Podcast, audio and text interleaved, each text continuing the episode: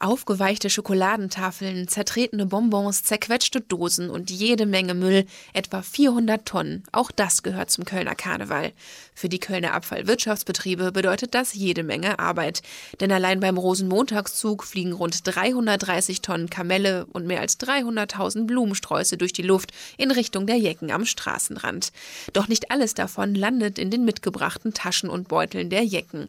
Auch Holger Kirsch, Zugleiter des Kölner Rosenmontagszuges, Jahres will an dem Müllproblem was ändern. Wir sind jetzt seit Jahren bestrebt, die Abfälle deutlich zu minimieren.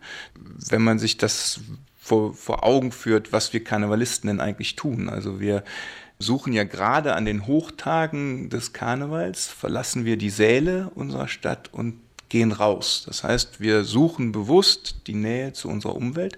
Und insofern bin ich der Meinung, müssen wir auch bewusst und respektvoll mit der Umwelt umgehen. Eine erste Maßnahme ist daher, dass das Kölner Festkomitee keinen Verpackungsmüll mehr mit in den Zug nimmt. Das heißt, sämtliches Wurfmaterial wird vorher ausgepackt und dann in wiederverwendbare Kisten äh, gepackt, was früher ja nicht der Fall war. Also im Zug haben wir jetzt in diesem Jahr zum Beispiel begonnen, dass bei mir auf dem Zugleiterwagen zum Beispiel die Strüssia keine Plastiktütchen mehr haben. Damit ist der Verpackungsmüll zwar noch nicht eingespart, aber zumindest im Vorfeld gut und nach Verpackungsart getrennt entsorgt.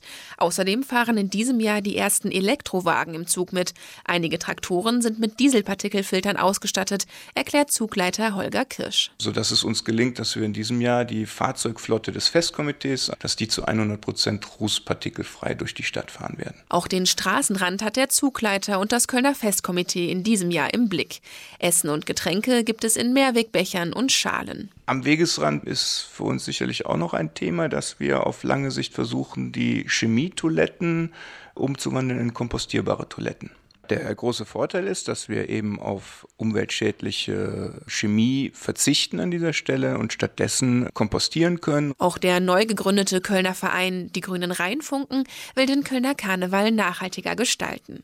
Die Sachen, die sein Verein im Zug verteilt, sind daher größtenteils unverpackt, erklärt Vereinspräsident Oliver Sabot. Das sind Sachen, die kann man nicht werfen, weil der Ansatz ist zu sagen, es geht uns auch um ein soziales Miteinander. Das heißt, ich schenke jemandem etwas. Ich werfe es ihm nicht vor die Füße, sondern ich gebe es ihm. Wir haben so Sachen wie Popcorn zum selber Poppen, also Popcorn-Mais, genetisch unbehandelt. Oder von den Bauern aus Hürth kaufen wir Möhren und Äpfel. Außerdem greifen sie bei ihren Kamellen auf gerettete Waren von Fairtrade-Geschäften zurück. Weil das Sachen sind, die irgendwann demnächst ablaufen würden. Sie können es nicht mehr im Laden verkaufen die spenden uns das und wir wissen, das Zeug ist so gut, das wird auf jeden Fall gegessen. Denn je beliebter die Kamelle, umso eher wird sie auch vom Boden aufgehoben und gegessen und landet eben nicht im Müll, hoffen die grünen Rheinfunken.